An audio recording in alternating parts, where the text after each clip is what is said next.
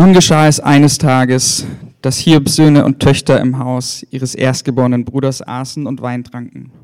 Da kam ein Bote zu Hiob und meldete, die Rinder waren beim Pflügen und die Eselinnen weideten daneben. Da fielen Sabäer ein, nahmen sie weg und erschlugen die Knechte mit scharfem Schwert. Ich ganz allein bin entronnen, um es dir zu berichten. Noch ist dieser am Reden, da kommt schon ein anderer und sagt, Feuer Gottes fiel vom Himmel, schlug brennend ein, in die Schafe und Knechte und verzehrte sie. Ich bin ganz allein entronnen, um es dir zu berichten. Noch ist dieser am Reden, da kommt schon ein anderer und sagt, die Chaldäer stellten drei Rotten auf, fielen über die Kamele her, nahmen sie weg und erschlugen die Knechte mit scharfem Schwert. Ich ganz allein bin entronnen, um es dir zu berichten. Noch ist dieser am Reden, da kommt schon ein anderer und sagt, deine Töchter, deine Söhne und Töchter aßen und tranken Wein im Haus ihres erstgeborenen Bruders. Da kam ein gewaltiger Wind über die Wüste und packte das Haus an allen vier Ecken. Es stürzte über die jungen Leute und sie starben. Ich ganz allein bin entronnen, um es dir zu berichten. Da stand Hiob auf, zerriss sein Gewand, schor sich das Haupt, fiel auf die Erde, fiel auf die Erde, betete an und sprach: Nackt kam ich hervor aus dem Schoß meiner Mutter, nackt kehre ich dahin zurück. Der Herr hat gegeben, der Herr hat genommen, gelobt sei der Name des Herrn. Bei all dem sündigte Hiob nicht und gab Gott keinen Anstoß. Da antwortete Hiob dem Herrn und sprach, ich habe erkannt, dass du alles vermagst, kein Vorhaben ist dir verwehrt. Wer ist es, der ohne Einsicht den Rat verdunkelt? Fürwahr, ich habe geredet, ohne zu verstehen, über Dinge, die zu wunderbar für mich und unbegreiflich sind. Hör doch, ich will nun reden, ich will dich fragen, du belehre mich. Vom Hörensagen nur hatte ich von dir gehört, jetzt aber hat mein Auge dich geschaut. Darum widerrufe ich, ich bereue in Staub und Asche. Hallo zusammen, ich freue mich hier zu sein, wieder mal, ist immer wieder schön. Und auch wenn wir jetzt mit nicht so schönen Texten es zu tun haben heute, ich möchte vor der Predigt noch beten. Guter Gott, danke auch für diese Geschichte, die so rätselhaft und so fürchterlich ist. Ich bitte dich, dass du uns heute auch wieder deinen Geist gibst, um zu verstehen, um zu begreifen, was das mit uns heute hier zu tun hat. Danke für deinen Geist, danke für deine Anwesenheit. Amen.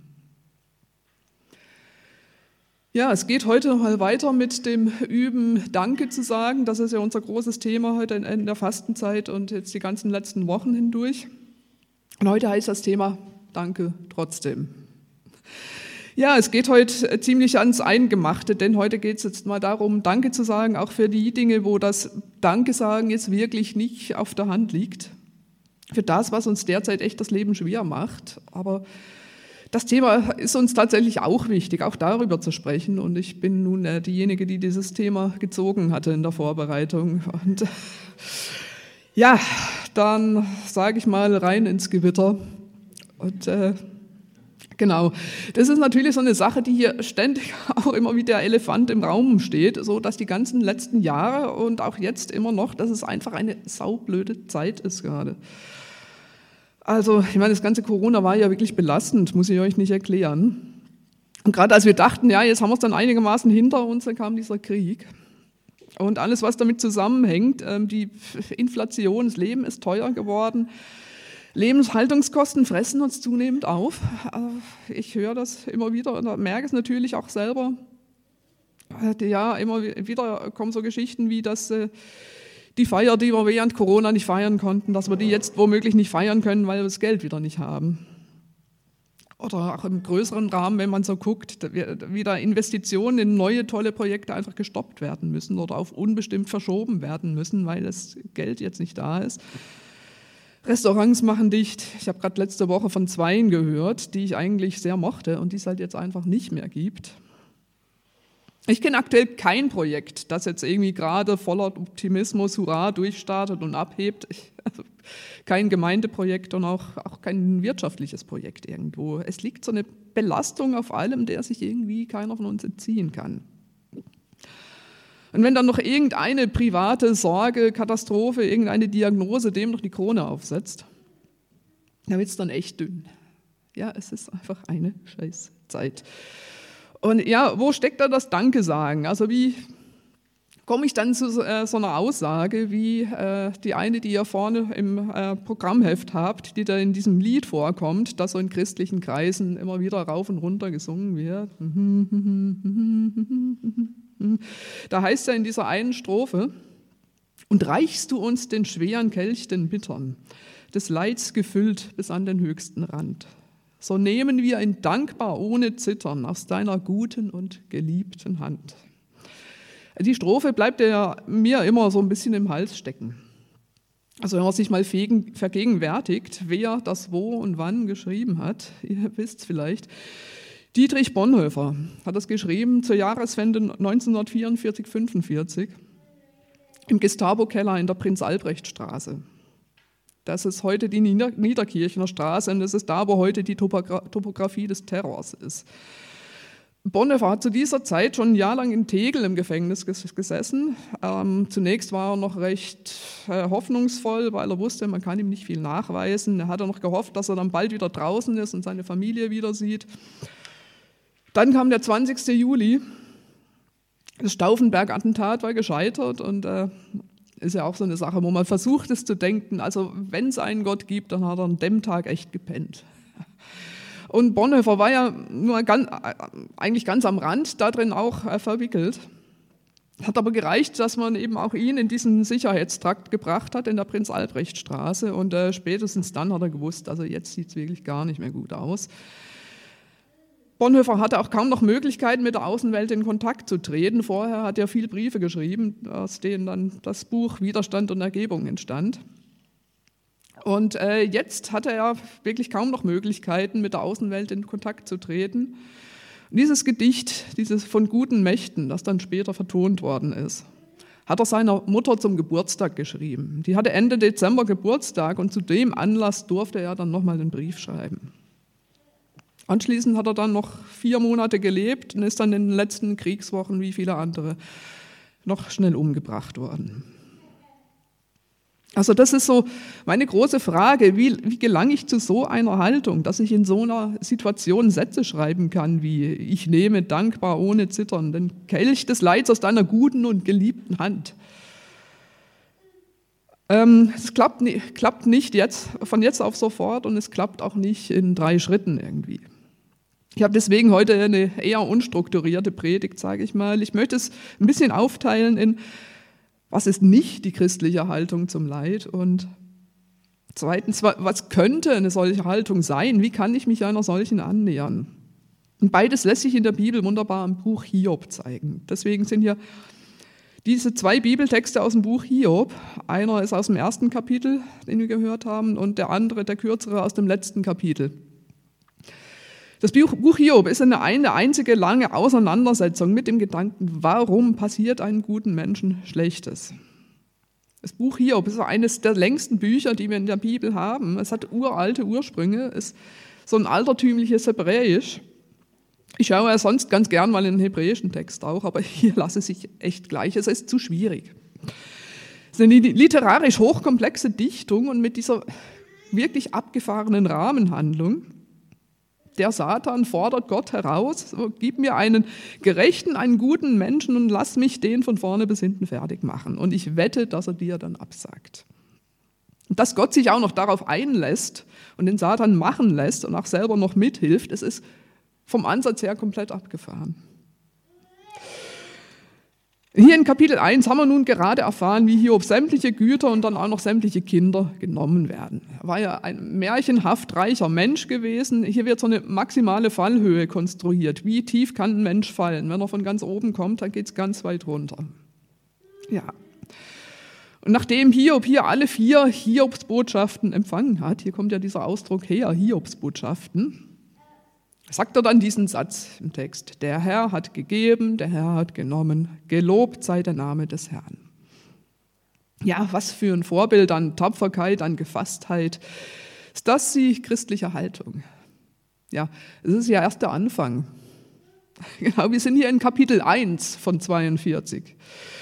Und in Kapitel 2 geht es ja dann gleich damit weiter, dass der Satan noch nicht zufrieden ist und mit Gott so das nächste Level zocken will. ja, man muss den Menschen einfach noch weiter plagen und ihn körperlich auch schädigen. Dann wird er doch bestimmt Gott absagen.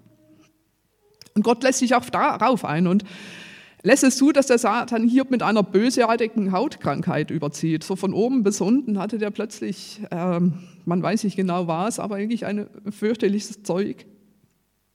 Hiob setzt sich daraufhin in die Asche, auf den Aschehügel, den es in jedem Ort gab. Also einmal tut ja Asche der Haut gut in so einem Fall, bedeckt auch die Blöße, weil Kleider am Leib machen dich wahnsinnig, wenn es dir so geht, wenn die Haut so komplett bunt ist. Ja? Und da hat dann auch Hiob erstmal nichts mehr gesagt. Und anschließend folgt dann diese Geschichte der möglichen Erklärungen für das Leid. Im Buch Hiob in Gestalt von drei Freunden, die ihm alle zureden und versuchen, Erklärungen zu liefern. Warum muss Hiob denn so leiden? Was ist denn da in seinem Leben los, dass er das verdient hat? Ja, irgendwas muss doch da schräg sein. Irgendeine Sünde in seinem Leben muss doch da sein. Ja, so im altorientalischen Denken war Wohlstand ein Zeichen für göttlichen Segen. Und wenn der abhanden kommt, dann muss das doch einen Grund haben. Ich weiß nicht, ob euch sowas bekannt vorkommt. Mir ist so ein Denken in christlichen Kreisen auch schon begegnet. Ah, da gibt es natürlich einmal so extreme Vertreter. Ich glaube, über die müssen wir uns hier nicht weiter auslassen. Aber so diese Ansicht, dass das Leid im, Leid im Leben doch eine Ursache oder wenigstens einen Sinn haben muss, es begegnet einem doch öfter. Und es werden dann gerne Antworten gegeben, die einfach eher Abkürzungen sind, die die Sache nicht wirklich treffen, die wirklich äh, zu kurz schießen. Ich erinnere mich, wie mir mal eine Frau erzählt hat, deren Kind einen schlimmen Unfall gehabt hat. Und sie hat dann so erzählt, ja, wie sehr ihr Glaube dadurch gewachsen ist und dass sie dadurch erkannt hat, welchen Sinn dieser Unfall hatte und so weiter. Und äh, es ist lange her, aber ich habe damals gedacht, äh, Moment mal, was ist denn das bitteschön für ein Gott, der zulässt, dass Kinder sich schlimm verletzen, damit die Mutter ihre Lektion lernt im Glauben. Also ich finde das grausam. Also in so, so einem Sinn Danke sagen, also das ist ja irgendwie Masochismus. Es ist nicht das, was wir glauben. In dieser direkten Kausalität, so das geschieht, damit ich das und das lerne. So geht das nicht auf mit dem Leid. So einfach lässt sich die, Sinnfrage nicht lösen. Und wir sehen das auch im Buch Hiob. Denn die Freunde Hiobs, die solche Lösungen für diese Frage suchen, die werden von Gott am Ende kräftig zurechtgewiesen. Gott sagt dann, es ist eben allzu menschlich, was ihr euch hier zusammenreimt. Es gibt in verschiedenen Religionen und Weltanschauungen unterschiedliche Ansätze, dem Leid im Leben einen Sinn abzugewinnen oder das Ganze auch irgendwie wenigstens in einen Rahmen einzuordnen. Ein paar davon möchte ich mir mal kurz anschauen. Ihr kennt es vielleicht, dass im Buddhismus das Leid so ein ganz zentrales Thema ist. Ich habe hier ein Zitat aus äh, einer Einführung in Buddhismus, da heißt es zum Beispiel, Leid ist jene Konstante, die allem Dasein zugrunde liegt. Hm? Es entsteht dadurch, dass wir uns an eine Welt binden, in der nichts von Bestand ist und bewahrt werden kann. Ja, ja, und Leid lässt sich dann nach der buddhistischen Lehre dadurch überwinden, dass man die welthafte Existenz überwindet und dass man den Kreislauf von Ursache und Wirkung, also das Karma, dass man das hinter sich lässt und dass man das Begehren überwindet, das nach der buddhistischen Lehre die Ursache für das Leid ist. Das, äh, ja, finde ich, hat eine gewisse Attraktivität. Also ich verstehe auch, dass äh, Menschen das sehr mögen und äh, weil es einem doch eine Haltung gibt, um mit dem Ganzen fertig zu werden. Ja, eine andere, vielleicht ähnliche Lehre, wie mit dem Leid umgegangen werden kann, ist zum Beispiel die der Stoa. Die äh, stammt aus der griechischen, römischen Antike. Paulus kannte sich damit aus und diese Stoa erlebt heutzutage auch gerade ein Revival, habe ich so beim Googlen gemerkt. In unzähligen Coaching-Seiten werden äh, die alten Stoiker zitiert. Erstaunlicherweise, wie hier so in einem Artikel mit dem Titel Epiktet macht glücklich. Da lese ich mal ein Zitat draus vor, da stand, nicht die, äh, ein Zitat von Epiktet ist das, nicht die Dinge beunruhigen die Menschen, sondern ihre Meinungen über die Dinge. Ja, und dann war da tatsächlich eine Übung in vier Schritten angegeben, wo man sich so der Reihe nach vorstellen soll. So, erstmal wird dir alles genommen, was du hast, so ganz ähnlich wie hier bei Hiob. Dann so sich vorstellen, dass du am Ende sterben musst, Und dann wirst du bald merken, dass die Dinge ihren Schrecken verlieren und dass sich so ein innerer Friede in dir ausbreitet. Ich zitiere mal, vergegenwärtige dir, dass du in diesem Augenblick am Leben bist und alles hast, was du zum Weiterleben brauchst. Betrachte diesen Augenblick und dein Leben als unendlich kostbares Geschenk. Genieße das Gefühl der Dankbarkeit und inneren Ruhe und lass es sich ausbreiten. Ja, also da hätten wir es, der Weg zur Dankbarkeit im Leid in vier Schritten. Wäre so, wär so einfach. Aber bei mir sträubt sich da was, einfach so dieses, dieses sich abwenden von der Welt und so diese, diese gleichgültige Haltung den Dingen und den Menschen gegenüber. Das will ich irgendwie nicht. Ja, weil wir, wir sind die Dinge und die Menschen und alles, was ich hier in der Welt vorfinde, nun mal nicht gleichgültig. Und ich finde, es tut weh, wenn ich was verliere oder es tut besonders weh, wenn ich einen Menschen verliere. Und äh, mir scheint aber auch, dass Gott eine solche Haltung auch hat. Also überlegt euch mal, wie heißt denn dieser Vers, den, äh, ich weiß nicht, wer von euch aus einem christlichen Elternhaus kommt, der Vers, den man immer auswendig gelernt hat in der Kinderstunde. Johannes 3, Vers 16. Da heißt es, so sehr hat Gott die Welt geliebt, dass es seinen einzigen Sohn gab. Ja, also auch Gott ist der Welt unendlich zugewandt. Er mag diese Welt, Gott liebt diese Welt unendlich. Da sehe seh ich nichts von einer gedanklichen Loslösung oder von irgendwie einer, einer Indifferenz allem Weltlichen gegenüber. Gott liebt die Welt unendlich und jeder, der liebt, der leidet. Auch Gott. Und hier brauchen wir jetzt den Blick auf Karfreitag. Ist ja nächsten Freitag. Ja, da feiern wir ja Jesus, der am Kreuz stirbt. Das ist äh, der höchste evangelische Feiertag, Karfreitag. Und das ist ja in sich auch immer so ein bisschen schräg, ja, weil diese Kreuzung, Kreuzigung war ja ein scheußlicher Akt. Also was gibt es da zu feiern? Kreuzigung war eine Form der Hinrichtung, die darauf zielt, dass der, der da hingerichtet wird, möglichst lange und intensiv einfach leidet. Man, man fragt sich, welches kranke, perverse Hirn sich sowas ausdenkt, aber nun gut, in sowas waren die Menschen ja schon immer gut, wenn es darum geht, andere Menschen zu quälen, die man äh, weghaben wollte. Aber ich frage mich so an dieser Stelle, was das hier sollte, dieses Leiden von Jesus, weil so einfach sauber dogmatisch gedacht wäre es ja nicht nötig gewesen. So Christus als das Passalam, das für uns stirbt und Christus, der wieder aufersteht, um uns neues Leben zu schenken in dem Rahmen wäre es ja an sich nicht nötig gewesen, dass er auch noch leidet. Dieses Leiden verstärkt ja in keiner Weise die Wirkung dieses Selbstopfers. Das ist nicht das, was wir Protestanten glauben. Denn auch das Passalam, das wird ja nicht zu Tode gequält. Das ist ja nun wirklich nicht Teil des Rituals im Judentum. Diese Analogie passt dann wirklich nicht mehr. Was das Leiden von Jesus betrifft, spielt ja wirklich noch eine ganz andere Dimension mit hinein. Und mir scheint, Jesus wollte es einfach wissen. Gott hatte beschlossen, in Jesus Menschengestalt anzunehmen und zwar komplett, er wollte nichts auslassen von dem, was unser Menschsein ausmacht. Jesus war so sehr Mensch, wie wir alle Mensch sind und er hat empfunden wie wir, hat gelebt wie wir und hier am Kreuz hat er sich tatsächlich diesen Kelch des Leids randvoll eingeschenkt. Einfach das Maximum, was geht. Er wollte es echt wissen. Er wollte wissen, was ein Mensch maximal erleiden kann und er wollte auch daran zugrunde gehen, wie ein Mensch daran zugrunde geht. Aber er hat es dann überwunden. Das ist das, wovon auch im Hebräerbrief im Neuen Testament die Rede ist. In Hebräer 4, Vers 15 heißt es, wir haben nicht einen hohen Priester, da ist Jesus mit gemeint, der nicht könnte mitleiden mit unserer Schwachheit. Und diese doppelte Verneinung hier, merkt ihr. Also ein Gott, der irgendwie völlig abgehoben von unserem irdischen Leid irgendwo schwebt, so einer ist er nicht. Jesus weiß, was sich in einem Menschen abspielt, der Leid erfährt. Jesus war selber ganz unten. Und das gibt uns mitten im Leid eine Verbindung zu Gott, die viel tiefer geht als diese ganzen Abkürzungen, von denen ich vorher gesprochen habe. Ich konnte mal echt an die Grenzen dessen, was sich mit Worten erklären lässt. Ich finde, Karfreitag ist so rein dogmatisch, äh, rational eigentlich nicht zu erfassen. Man kann es einfach nur erspüren.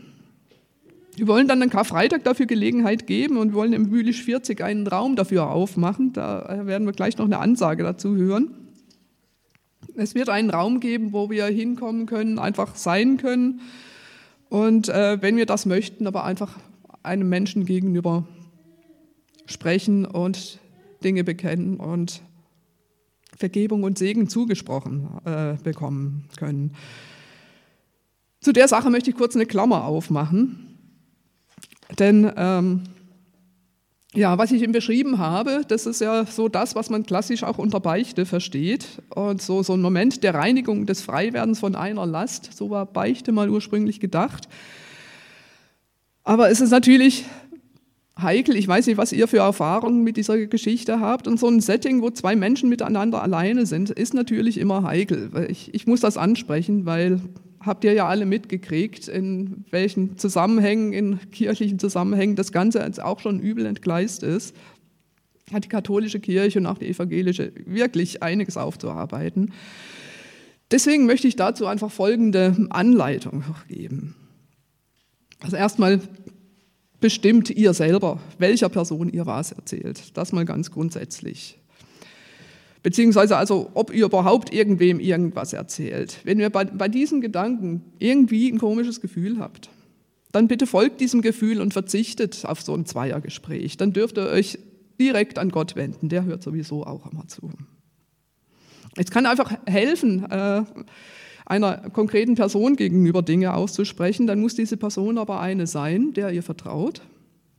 Es muss eine Person sein, die weiß, mit, die, wie sie mit dem umgehen muss, was sie da hört, dass sie darüber schweigen muss und dass ihre Aufgabe nicht ist, Ratschläge zu geben, sondern einfach zuzuhören und zu beten und zu segnen. Und für den Fall, dass ihr in eurem Umfeld keine solche Person habt, dann stehen ihm hier die Personen zur Verfügung, die da stehen. Also ich selber gehöre dazu, Joe, ich glaube, Tabea, äh, Anne, Merlin, oh, keine Ahnung. ja, es wird alles noch angesagt, genau. genau, deswegen, also die genannten Personen, wir sind also von Berufswegen Zuhörende. Wir haben das auch gelernt, so dieses qualifiziert die Klappe halten, hat das mein, einer meiner Ausbilder immer genannt, weil ihr sollt erleichtert aus einem Gespräch rausgehen und nicht zusätzlich belastet. Das ist uns sehr wichtig, deswegen habe ich das jetzt gesagt und jetzt wieder Klammer zu. Genau, jetzt der, dieser Punkt, wo er eben nicht mehr nach Erklärungen sucht, warum das alles passiert, was passiert, sondern wo er selbst mit, hineingenommen wird in eine direkte Begegnung mit Gott. Das ist das, was Hiob am Ende passiert. Nachdem alle seine Freunde mit ihrer Weisheit am Ende waren, weil sie nicht die richtige Erklärung hatten. Und nachdem dann am Ende Gott selber gesprochen hat und Gott hat am Ende auch keine Erklärung geliefert, Gott sagt ja, Gott erzählt ja Hiob nicht, dass er da eine Wette laufen, am Laufen hatte mit dem Satan. Sondern Gott fragt Hiob, was hast du, Mensch, denn für eine Ahnung davon, wer ich bin und was ich mache? Ich zitiere mal, wo warst du, als ich die Erde gründete? sagt Gott. Äh, wie, bist du da gewesen, wo der Schnee herkommt? Kannst du die Blitze aussenden? Oder auch, kannst du den Leviathan am Haken ziehen und sein Maul mit einem Strick niederhalten? Äh, ihr erinnert euch, der Leviathan, das war in Psalm 104 neulich, das Ungeheuer, das Gott sich als Haustier erschaffen hat, um mit ihm zu spielen. Ja, Gott ist so unendlich viel größer und ferner und wunderbarer, als wir es uns irgendwie in unserem beschränkten Gehirn ausdenken können. Lest gerne mal im Buch Hiob, die Kapitel 38 bis 41. Das ist nochmal wunderschöne Naturlyrik. Aber es hat nochmal so eine ganz andere Gewalt als die im Psalm 104. Hiob antwortet darauf mit diesen Versen aus Kapitel 42, die wir vorhin auch gehört haben. Ich lese die nochmal vor. Ich muss die selber aufblättern, die haben es nicht mehr ins Skript geschafft bei mir. Genau. Kapitel 42, die Verse 1 bis 6. Da antwortete Hiob dem Herrn und sprach, ich habe erkannt, dass du alles vermagst. Kein Vorhaben ist dir verwehrt. Wer ist es, der ohne Einsicht den Rat verdunkelt? Fürwahr, ich habe geredet, ohne zu verstehen, über Dinge, die zu wunderbar für mich und unbegreiflich sind. Hör doch, ich will nun reden, ich will dich fragen, du belehre mich. Vom Hören sagen nur hatte ich von dir gehört. Jetzt aber hat mein Auge dich geschaut, darum widerrufe ich. Ich bereue in Staub und Asche. Ja, die Frage nach dem Sinn des Leidens bleibt unbeantwortet und sie wird auch unbeantwortet bleiben. Wir können uns äh, nur ansehen, wie andere Menschen zum Beispiel damit umgegangen sind. Durch, wel, durch welche Hölle manche anderen Menschen schon gegangen sind und was das mit ihrem Glauben gemacht hat. Dietrich Bonhoeffer hatten wir schon. Und äh, ich finde, bei dem Thema kommt man auch an einem nicht vorbei, nämlich Paul Gerhardt. Das ist der, von dem auch so viele Lieder stammen, die wir heute noch singen, obwohl sie inzwischen schon 400 Jahre alt sind. So Barockdichtung, so eigentlich eine ganz fremde Sprache, sollte man meinen, aber die Lieder von Paul Gerhardt sind für uns einfach so zugänglich, weil sie so elementare Erfahrungen sind, von denen Paul Gerhardt spricht. Ich zitiere mal den ersten Vers von einem äh, Lied, was ähm, ich früher in der Landeskirche oft gesungen habe, die güldene Sonne. Voll Freude und Wonne bringt unseren Grenzen mit ihrem Glänzen ein herzerquickendes, liebliches Licht. Mein Haupt und Glieder, die lagen da nieder, aber nun stehe ich, bin munter und fröhlich, schaue den Himmel mit meinem Gesicht. Das ist eines seiner letzten Lieder. Und es hat so alles so, so eine gewisse Heiterkeit und Fröhlichkeit und Sonnenschein. Und ja, was man dazu aber auch wissen sollte, ist, Paul Gerhardt hatte alles andere als ein fröhliches Leben. Geboren 1607, 1618 beginnt der Dreißigjährige Krieg. Paul Gerhardt äh, verliert gleich zu Anfang dieses Krieges beide Eltern, weil der Krieg wütet fürchterlich im Land. Es gibt Seuchen, es gibt kaum was zu essen. Er selber hat Mühe, beruflich irgendwie ein Bein auf den Boden zu bekommen. Ja, und nach Kriegsende heiratet er dann endlich, kriegt vier Kinder, muss drei davon als Kleinkinder gleich wieder beerdigen. Paul Gerhardt hat wirklich alles mitgenommen, äh, denke ich, was es so an Leiterfahrungen zu erleben gibt. Und da merkt man auch diese, diese ganzen sonnigen, dankbaren Texte, die er da schreibt, die sind doch irgendwie, also wirklich sowas wie ein gestreckter Mittelfinger zum Satan hin. Glaub bloß nicht, dass du es schaffen wirst, mich von Gott wegzubekommen. Da trotzt einer seinem Schicksal ins Angesicht. Es gibt dann noch so einen, ja, so sowas wie ein moderner Kollege von Paul Gerhardt, von dem möchte ich euch auch noch erzählen, der so ähnliche Erfahrungen gemacht hat und darüber tatsächlich auch spricht. Nick Cave ist ein tiefgläubiger Mensch. Ja, weiß man bloß nicht so. Also Nick Cave ist anglikanisch aufgewachsen, hat das Kind im Kirchenchor gesungen und sein Glaube ist auch heute noch total wichtig. Tatsächlich, der wird nur selten darauf angesprochen, sagt er selber. Ähm, also er sagt, unter Musikjournalisten heißt es wohl so, ähm, sprecht bloß Nick Cave nicht auf seinen Glauben an, der hört dann nicht mehr auf mit dem Quatsch. Nick Cave hat auch inzwischen schon zwei Kinder verloren. Letztes Jahr ist ein älterer Sohn von ihm gestorben und äh, 2015 ist äh, ein 15-jähriger Sohn von ihm gestorben. Es ging damals durch die Me Medien, ich kann mich auch dunkel erinnern. Nick Cave war da gerade an der englischen Südküste ein Album aufnehmen und sein 15-jähriger ist währenddessen auf den Klippen rumgeturnt und ist abgestürzt. Und Nick hat dann irgendwie ähm, dieses Album noch zu Ende gekriegt und man hat dann erstmal eine Weile nichts mehr von ihm gehört. Aber dann hat er 2019 das Album mit dem Titel Ghosteen rausgebracht. Gilt als seine beste Platte überhaupt. Und da hat er das zu Musik verarbeitet, diesen ganzen Prozess, den er seither durchgemacht hat. Und ich möchte euch einfach empfehlen, hört euch das mal an. Äh, gibt es auf Spotify, gibt es ja, wo auch immer es Musik gibt. Ähm, das, äh, der erste Titel auf diesem Album heißt The Spinning Song. Das ist äh, einfach ein, eine ganz dichte Musik und äh, ich finde, er macht es hörbar, das, wo er durchgegangen ist und einfach das, der Prozess, den er jetzt für sich so, so weit abgeschlossen hat. Und ähm, ja, man kann es hören. Hört es euch gerne mal an. Es gibt ein Buch, äh, was Nick Cave zusammen mit einem Journalisten ausgebracht hat, Sean Hagen. Äh, das war einer, der sich tatsächlich auch mal getraut hat, Nick Cave nach seinem Glauben zu fragen. Das Buch hat den Titel Faith, Hope and Carnage. Es gibt auch auf Deutsch Glaube, Hoffnung und Gemetzel. Ich habe es auf Englisch. Und daraus ist das Zitat, was ihr auch vorne habt. Ich lese das mal vor. Nick Cave sagt, Leid kann man vielleicht als eine Art höheren Zustand betrachten in dem die leidtragende Person dem grundlegenden Wesen der Dinge so nahe kommt wie sonst nie. Denn mit Leid wirst du zutiefst vertraut mit dem Gedanken der Sterblichkeit des Menschen. Du kommst an einen sehr finsteren Ort und gehst ans Äußerste deines eigenen Schmerzes. Du gelangst an die äußersten Grenzen des Leidens. Soweit ich es erkennen kann, hat dieser Ort des Leidens einen transformativen Aspekt. Wir werden dadurch zutiefst verändert und auch erneuert. Das ist ein furchtbarer Prozess, aber irgendwann kehrst du in die Welt zurück mit einem Wissen über deine eigene Verletzlichkeit als ein Mensch, der eine Rolle in diesem ganzen menschlichen Drama spielt. Alles wirkt so zerbrechlich und kostbar und vergrößert.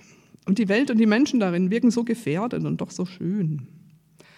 Für mich fühlt es sich so an, als ob an diesem Ort der Finsternis die Vorstellung von, von Gott gegenwärtiger oder vielleicht grundlegender ist. Es fühlt sich tatsächlich so an, als ob das Leid irgendwie mit Gott verflochten ist. Es fühlt sich an, als ob du im Leid dem Schleier nahe kommst, der diese Welt von der nächsten trennt. Ja, der Schleier, der diese Welt von der nächsten trennt. Ich muss da an den Vorhang denken, der Anfang Freitag zerreißt. Wie, das heißt, in dem Moment, wo Jesus stirbt, zerreißt der Vorhang im Tempel in Jerusalem von oben nach unten und der Blick aufs Allerheiligste wird frei. Im Leiden und im Tod von Jesus wird so der Blick auf Gott frei. Ich glaube, das kann man nicht mit Worten fassen. Es lässt sich auch nicht erzeugen, nicht in drei Schritten, nicht mit drei Übungen. Man kann es einfach dann erfahren, wenn die Zeit dafür reif ist. So an diesem ganz privaten Karfreitagsmoment im Leben. Vielleicht spüren wir im Laufe der nächsten Woche etwas davon und dann freuen wir uns auf Ostern. Amen.